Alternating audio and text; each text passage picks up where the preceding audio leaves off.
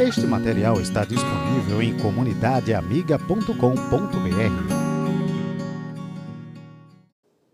Bom dia, graça e a paz do Senhor Jesus Cristo. Mais uma vez estamos conectados para meditar na palavra do Senhor. Desculpem a demora, nós estávamos ajustando alguns detalhes, sempre tentando aprimorar essa transmissão para que vocês tenham uma boa qualidade de áudio de vídeo, e às vezes isso nos dá algum algum atraso aqui para entrar. Mas eu espero que, mais uma vez hoje, você possa ser edificado pela palavra do Senhor, que o Senhor fale ao seu coração e que possamos, mais uma vez, ser transformados por Ele. Vamos só aguardar mais algum tempo enquanto a transmissão começa e as pessoas vão sendo notificadas para poder entrar e a gente então ter um bom número de irmãos participando desta manhã, dessa devocional na última carta uh, do Apocalipse, das sete, a Ásia Menor. Hoje nós vamos meditar na carta à igreja em Laodiceia. É o capítulo 3, versículo 14 ao 22. Então, já vá abrindo a Bíblia, se organizando, para a gente poder começar essa meditação na palavra do Senhor pela manhã. Então, abra, por favor, a Bíblia em Apocalipse capítulo 3, versículo 14. Nós vamos meditar na última carta das sete. Essa semana, né, mais do que uma semana, durante essa semana aí, a metade da semana passada e essa, nós meditamos nas sete cartas do Apocalipse. E hoje nós vamos encerrar essa série de devocionais com a última, a sétima carta, a Laodiceia. Então, Leiamos a palavra do Senhor. Ao anjo da igreja em Laodiceia, escreva: Estas coisas diz o Amém, a testemunha fiel e verdadeira, o princípio da criação de Deus. Conheço as obras que você realiza, que você não é nem frio nem quente. Quem dera você fosse frio ou quente. Assim, porque você é morno e não é nem quente nem frio, estou a ponto de vomitá-lo da minha boca. Você diz: sou rico, estou bem de vida e não preciso de nada, mas você não sabe que é infeliz. Sim, miserável, pobre, cego e nu. Aconselho que você compre de mim ouro refinado pelo fogo, para que você seja de fato rico. Compre vestes brancas para se vestir a fim de que a vergonha de sua nudez não fique evidente, e colírio para ungir os olhos, a fim de que você possa ver. Eu repreendo e disciplino aqueles que amo. Portanto, seja zeloso e arrependa-se. Eis que estou à porta e bato. Se alguém, ouvir, se alguém ouvir a minha voz e abrir a porta, entrarei em sua casa e cearei com ele e ele comigo. Ao vencedor darei o direito de sentar-se comigo no meu trono, assim como também eu venci e me sentei com meu Pai no seu trono. Quem tem ouvidos, ouça o que o Espírito diz às igrejas. Vamos orar. Ó Senhor, nosso Deus, nosso Pai, que privilégio mais uma vez o Senhor nos concede, Senhor. Que alegria, ó Pai, meditar nessa manhã, nesse início, Senhor, da semana, na tua palavra. Refrigera nossa alma, Senhor com água refrescante. Aquece nosso coração com água quente. Impede-nos, Senhor, de a semelhança da igreja de Laodiceia, estarmos mornos, numa temperatura desagradável a Ti. Auxilia-nos a compreender a Tua palavra. Em nome de Jesus Cristo. Amém. Amém.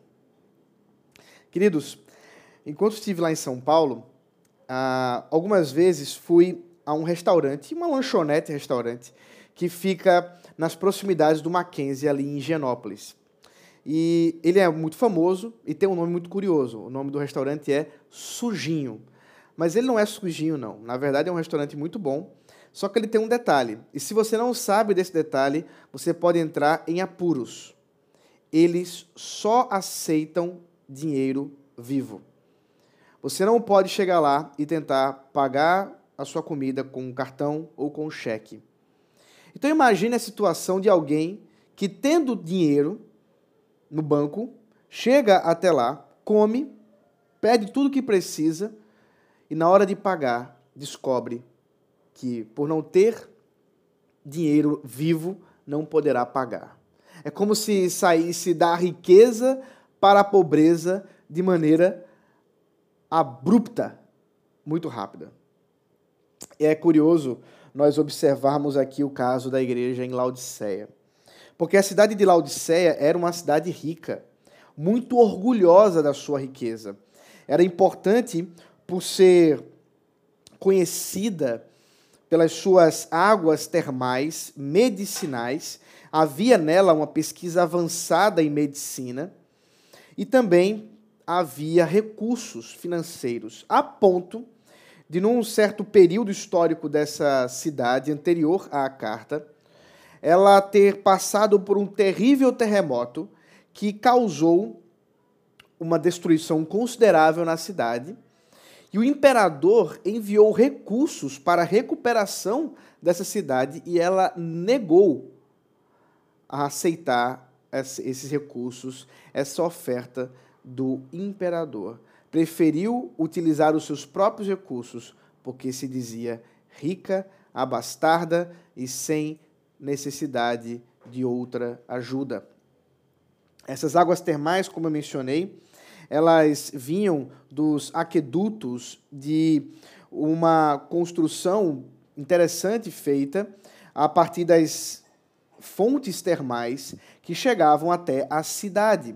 Portanto, não só as águas, por, tarem num, por estarem num, num, numa temperatura morna, mas também por um alto teor de carbonato de cálcio. Toda vez que alguém tomava água diretamente dessa, uh, dessa, desses canos que haviam sido providenciados para uh, trazer água à cidade, trazia, trazia grande náusea, enjoo para aqueles que bebiam aquela água. Era também conhecida por ter uma pomada feita de pedras daquela região da Frígia. Laodicea fica na região da Frígia. E era muito boa para ouvidos e os olhos. Então, observe esse contexto da cidade, porque o Senhor Jesus vai utilizar esse contexto para falar com a igreja. Ele se apresenta, diz o texto, como aquele que diz o Amém, aquele que é o Amém a testemunha fiel e verdadeira. Aqui nós temos uma curiosa expressão para se autodesignar pelo Senhor Jesus Cristo. Ele diz que é o Amém. A palavra Amém é uma palavra em hebraico, né, que tem origem na palavra verdade, algo que é verdadeiro, algo que é de confiança, algo que é uh, uh, certo e pode ser, portanto, uma origem de confiança, alguma coisa que tem uma convicção. Portanto, quando o Senhor Jesus se autodenomina como o Amém, ele está se colocando como aquele que ah, realmente é digno de confiança. Aquilo que ele diz, aquilo que ele faz é realmente verdadeiro. Por isso que ele ah, explica o Amém que ele se autodesigna como a testemunha fiel e verdadeira. Aqui um parêntese, eu sei que é muito comum dentro do nosso evangeliquez brasileiro nós usarmos a expressão Amém no sentido de pergunta. Então eu posso, por exemplo, perguntar para você: vocês estão me entendendo? Amém? Mas na verdade, o termo Amém, ele exige uma afirmação. Amém é uma afirmação. E é por isso que Jesus está se autodenominando como aquele que é o Amém. Aquele que é a afirmação verdadeira e digna de confiança. E ele continua dizendo que também ele não é só aquele que é a testemunha fiel e verdadeira, aquele que é o Amém, mas ele também é o princípio da criação de Deus. A expressão princípio aqui não dá a ideia de cronologia, como alguma coisa que começou, ou a primeira criação. A ideia de princípio aqui é a ideia de fundamento, de fonte, de origem. Ele é a origem da criação. ele é a fonte da criação. Ele é aquele de onde veio a criação. O que, ah, no final das contas, está estabelecendo, na verdade, a soberania do Senhor Jesus Cristo sobre toda a criação, sobre todas as coisas. Isso vai apontar para o seu governo, o seu reinado da criação, e que vai, é claro, manifestar a sua dignidade e a sua riqueza diante da aparente riqueza da igreja de Laodiceia. E é exatamente aí que começa o problema. Nós vamos observar que a igreja de Laodiceia não tem nenhuma descrição positiva.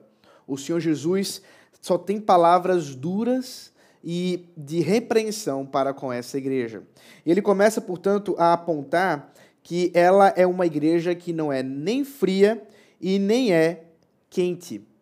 Aqui tome cuidado e talvez essa carta a Laodiceia seja uma daquelas que mais se tira do contexto as palavras de Jesus. Como eu já mencionei, o amém, que é alguma coisa do evangeliquez que a gente tem utilizado de maneira errada, mas também a expressão frio ou quente, porque a ideia muitas vezes que surge para algumas pessoas é mais ou menos a seguinte: ele não é nem ímpio, nem é fiel ao Senhor, é alguma coisa no meio. Mas veja só, não é isso que o Senhor Jesus está falando, até porque ele vai dizer: olha, que bom que você fosse pelo menos frio ou pelo menos quente. Então a ideia não é que ser frio aqui não é frieza espiritual ou fervor espiritual. Aqui a ilustração tem a ver com água. A água gelada, ela é boa para o quê? Para refrescar. A água gelada, eu mesmo sou uma pessoa que gosto muito de tomar água gelada. Vou até tomar até um golinho aqui, ó, para vocês invejarem. A água gelada, ela é boa para matar a sede. Ela é boa para refrescar o corpo, para até mudar a temperatura do corpo. Nós que vivemos aqui numa cidade muito quente, minha esposa mesmo sofre muito com o calor aqui de Recife, e eu estou sempre dizendo para ela: vá tomar água gelada, vá tomar água gelada. E realmente, a água gelada ela é boa para a gente poder ter uma refrescância, poder abaixar um pouco a temperatura corpórea. Enquanto que a água quente, ela é boa para acalmar, ela é boa para fazer um bom chá, um bom café. E com isso, você termina acalmando os ânimos, você termina aí aumentando um pouco a temperatura corpórea e, e trazendo aí um pouco de alívio. Então, enquanto que a água quente alivia e a água fria refresca, a água morna ela enjoa, ela traz náusea, ela causa estranheza, especialmente a água daquela cidade por causa também do seu alto, alto teor de carbonato de cálcio. O que acontecia com aquela cidade está acontecendo com o próprio Senhor Jesus Cristo. Ele está dizendo: olha, assim como acontece com vocês quando tomam água imprópria, água diretamente dos aquedutos da cidade, e que causa náusea, que causa estranhamento, eu estou a ponto de vomitar vocês da minha boca. É uma expressão muito dura para alguém é, como o Senhor Jesus Cristo. Nós que estamos acostumados com uma visão um pouco mais é, cor-de-rosa, por assim dizer, de Jesus, uma visão quase efeminada de Jesus. Isso você vai ver nos filmes, você vai ver é, em desenhos. Um Jesus meio molenga, quando aqui ele está dizendo assim: Olha, eu vou vomitar você da minha boca. É estranho. Que Jesus é esse? É o Jesus das Escrituras. É o Jesus que com palavras duras, exorta aquele que ama. É por isso que depois ele vai dizer: Eu disciplino quem eu amo. E a disciplina para aqueles que estão sendo disciplinados é dura. Ninguém gosta de ser disciplinado. Ninguém gosta de ser chamado a atenção, de ser exortado, ainda mais publicamente. E que publicamente? Depois de dois milênios, nós aqui estamos ainda lendo a carta que exortou e disciplinou essa igreja. Então, observe: é algo desagradável, é algo ruim de ouvir, mas o Senhor Jesus, amando a sua igreja. Isso é muito importante para a gente lembrar que disciplina não necessariamente significa desamor. Isso está muito atrelado hoje a uma visão extremamente humanista de disciplina. É por isso que vamos ter, dentro de uma visão da psicopedagogia, é, bem humanista, daquela ideia que você não pode dizer não à criança, você não pode é, tolher a criança enquanto ela está no meio da procura dela pelos limites dela ela mesma tem que estabelecer. Isso é uma coisa que ela mesma tem que apontar. Portanto, a disciplina, ainda mais a disciplina física, é algo extremamente desaconselhável. Veja bem, na visão psicopedagógica do Senhor Jesus Cristo, disciplina é amor. E dura disciplina. Palavras duras dadas à igreja. Assim como também nós podemos observar que essa visão humanista de disciplina para com nossos filhos ou como membros da igreja não é a visão bíblica. Essa visão uh, que tenta passar a ideia de que você não pode acusar, você não pode colocar limites, você não pode dizer não, está fora da, do escopo da Escritura. Muito pelo contrário. Amar envolve disciplinar envolve sim dizer não, envolve sim dar limites para além daquilo que a própria pessoa está estabelecendo para si mesma. Existem limites que transcendem o nosso entendimento, que são os limites bíblicos. A visão humanista não acredita em limites transcendentais, em limites que estão além do nosso próprio juízo. Mas nós não acreditamos desse jeito. Nós acreditamos nos limites do Evangelho, na lei do Senhor. Portanto, é fundamental, seja você um pai, uma mãe que disciplina seu filho, seja você um pastor, um presbítero que está em processo disciplinar a respeito dos seus membros de igreja, o que quer que aconteça, você precisa fazer isso com amor. E não poucas vezes a gente ouve pais dizendo algo assim: Mas eu amo tanto meu filho que eu não consigo nem mesmo dar uma palmada nele. Isso não é amor. Isso é covardia, isso é relativismo, humanismo, um monte de ismos que são contrários à Escritura. Amor envolve disciplina. E aqui está o Senhor Jesus Cristo com duras palavras. Ele diz que está a ponto de vomitar esses irmãos de sua boca. A outra palavra dura que ele utiliza é com relação à riqueza dessa igreja. Ele diz: Vocês acham e vocês falam, eu sou rico, eu estou bem de vida, eu não preciso de nada. Olhe bem, eu sou rico, eu estou bem de vida, eu não preciso de nada. Três expressões que o Senhor Jesus coloca na boca deles, que eles utilizavam no seu dia a dia, inclusive como cidade. Isso é muito interessante. Eu já conversei muitas vezes com pessoas que, que dizem mais ou menos o seguinte: é muito difícil evangelizar pessoas muito ricas, porque elas entendem que já têm tudo e, portanto, não precisam de Jesus e, portanto, não precisam do Evangelho. E eu não sei se você sabe disso. Inclusive, ontem, quando você estava cultuando ao Senhor em seu lar, talvez você tenha assistido o vídeo que nós elaboramos é, do momento missionário. E lá você viu o caso dos ciganos, que é um dos grupos menos evangelizados do país.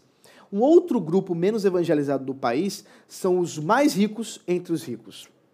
Há uma pesquisa, e até mesmo um texto do reverendo Ronaldo Lidório, depois você pode pesquisar, sobre os grupos menos evangelizados do nosso país. E dentre eles está esse grupo dos grandes, dos grandes empresários, das pessoas muito ricas.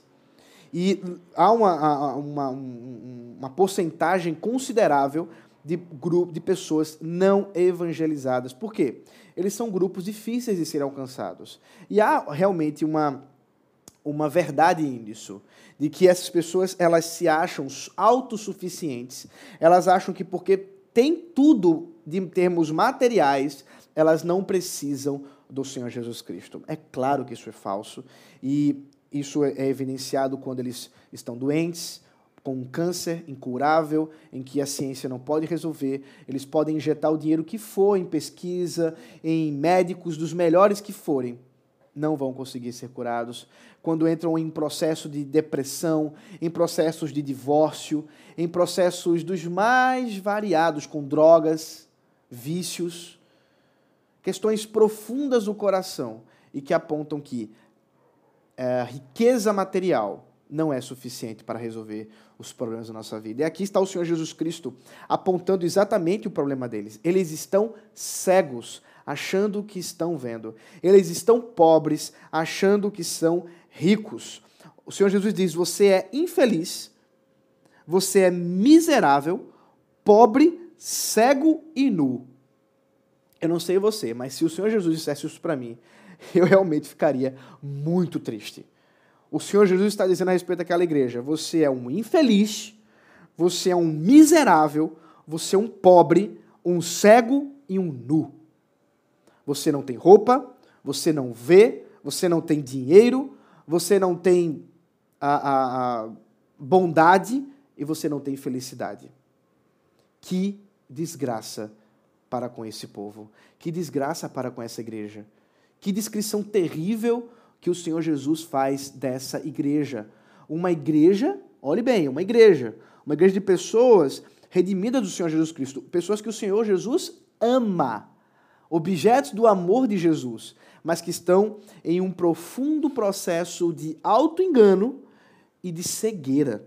Cegueira porque acreditam que estão bem, quando na verdade estão muito mal. O Senhor Jesus passa então a fazer as recomendações, as admoestações a respeito deles. Primeiro, ele aconselha, dizendo: compres ouro refinado pelo fogo, para que você seja de fato rico. Mas como assim? Eles não são pobres? Como é que alguém pobre pode comprar ouro refinado, então ouro puro, para se tornar rico? A não ser que essa pessoa compre sem dinheiro. E como alguém pode comprar sem dinheiro? O Senhor Jesus aqui está apontando para a sua graça maravilhosa.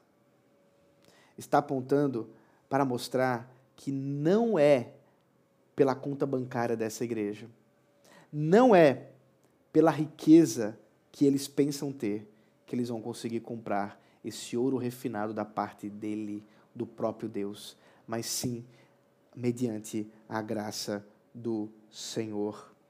E para cobrir a nudez, a nudez da impureza deles, ele fala: compre vestes brancas para se vestir, a fim de que a vergonha de sua nudez não fique evidente.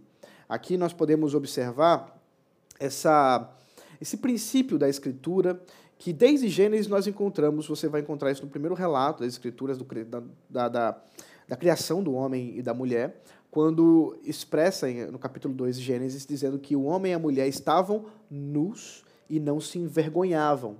E no capítulo 3, quando o pecado já entra no coração deles, já, já tem cometido pecado contra o Senhor, eles cobrem a sua nudez, depois o Senhor, o próprio Deus, é, providencia para eles roupa para cobrirem a sua nudez, para que não sejam envergonhados. A ideia de nudez está associada à vergonha. É claro, se você anda pela rua nu, você vai passar uma grande vergonha.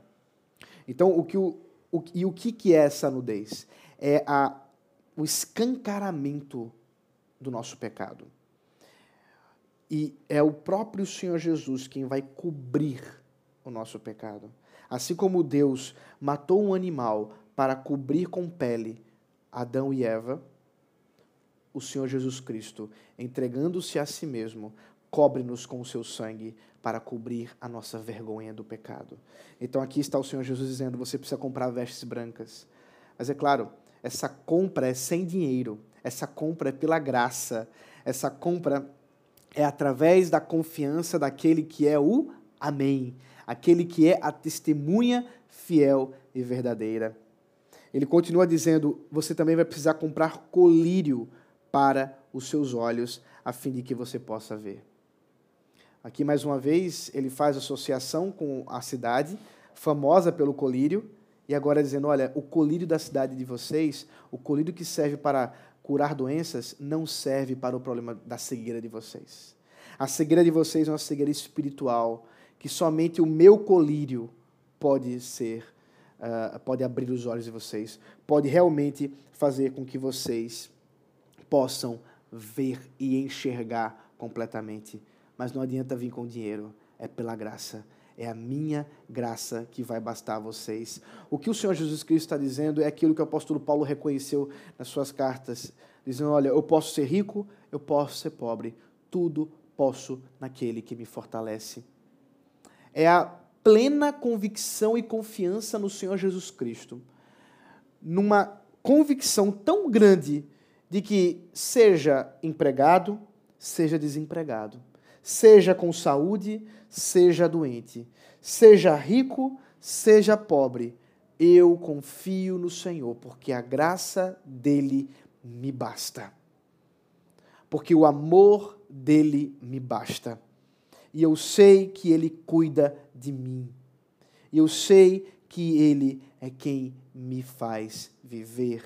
Eu sei que é Ele quem põe o pão na minha mesa. Eu sei e eu confio no Senhor. Amados, isso é uma loucura para esse mundo. É claro que isso é alguma coisa que se mostra completamente fora da ordem desse mundo que nós vivemos, mas não daquilo que o Senhor estabelece, mas não daquilo que o Senhor dá. É por isso que ele fala eu disciplino quem amo. Mais uma coisa que vai completamente contrária à posição, o pensamento mundano. Veja, veja bem, nós não, não podemos nos estabelecer dentro de categorias seculares mundanas. Porque nas categorias seculares mundanas, nós vamos buscar na força do nosso braço para conseguir as coisas que nós precisamos. Mas o Senhor Jesus diz: eu cuido de você.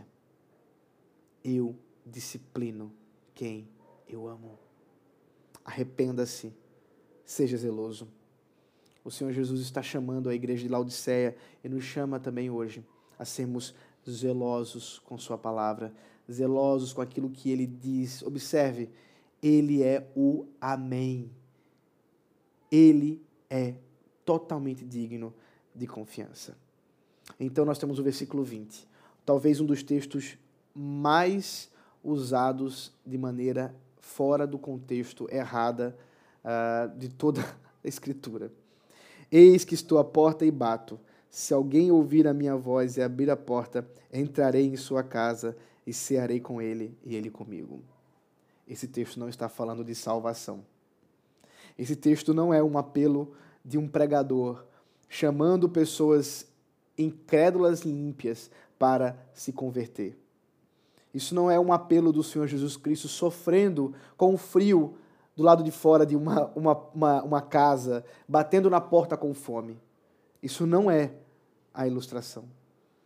A ideia aqui é de um rei que bate na porta de um dos seus súditos para que ele tenha a o privilégio e a dignidade de comer junto com o rei.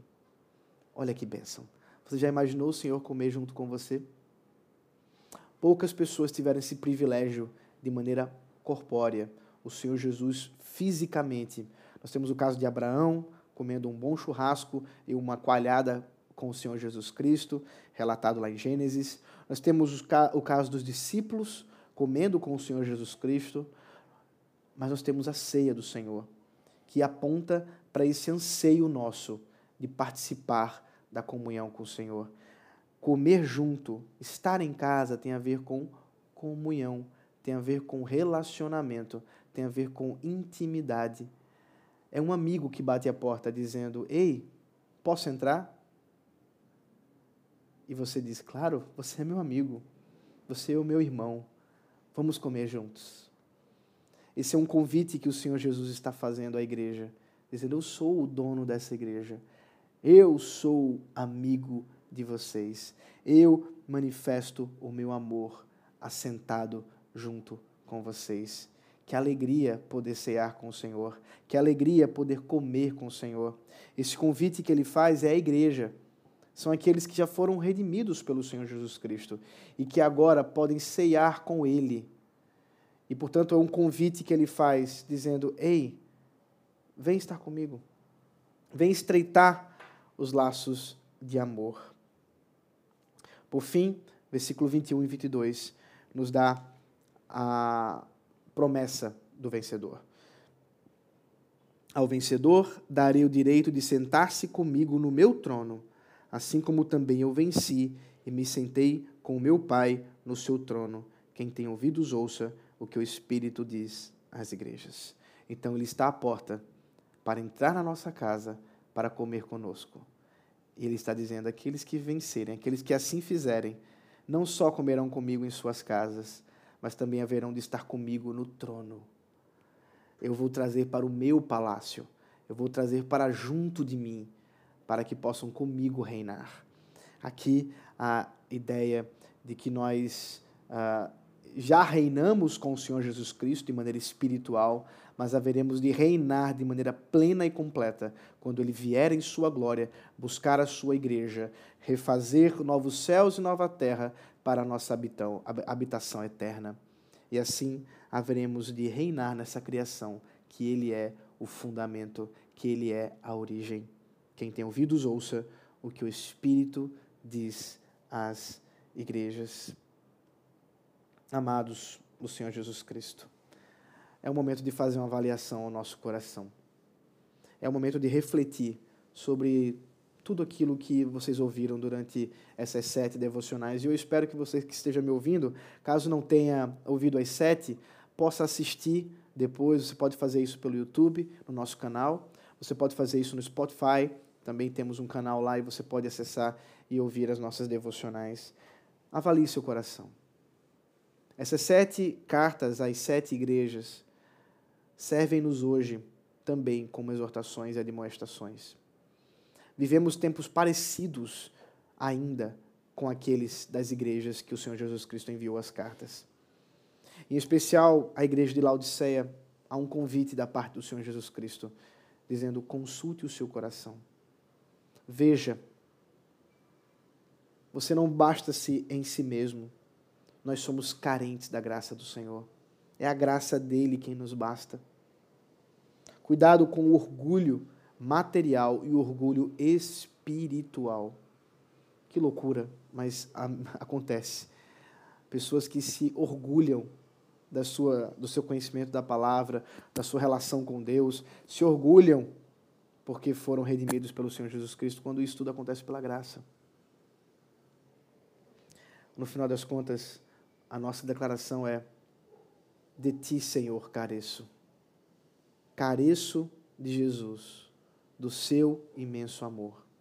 Por isso, ao reconhecer que eu careço dele, eu posso abrir essa porta para que ele venha ceiar comigo, para que ele venha estar comigo, para que possamos estreitar nossos laços de amor e de intimidade em comunhão, na expectativa daquele dia maravilhoso que encontraremos com ele fisicamente, corporalmente para a glória de Deus. Que Deus tenha te abençoado nessa manhã. Que a glória dele seja manifestada na tua vida, meu irmão e minha irmã. Que o Senhor, nessa manhã, mais uma vez, refrigere a tua alma com água gelada e refrescante e acalme e conforte teu coração com água quente e límpida, porque Ele é a fonte da água da vida. Deus te abençoe e que pela sua santa graça nós mais uma vez sejamos edificados por ele. Vamos orar. Obrigado, Pai, por esse tempo que aqui tivemos de devocional. Abençoa, Senhor, meus irmãos e minhas irmãs, para que eles possam confiar mais em Ti. Saber que o Senhor Jesus é o Amém a testemunha fiel. E da palavra da boca dele vem a verdade, e nós podemos confiar completamente. E assim, Senhor, te louvamos e bendizemos. Nós te amamos, ó Pai, e queremos manifestar esse amor. Vem ceiar conosco. Vem, Senhor, para a tua glória. Em nome do Senhor Jesus Cristo. Amém. Deus te abençoe, meu irmão e minha irmã. Uma boa manhã e bom, bom dia.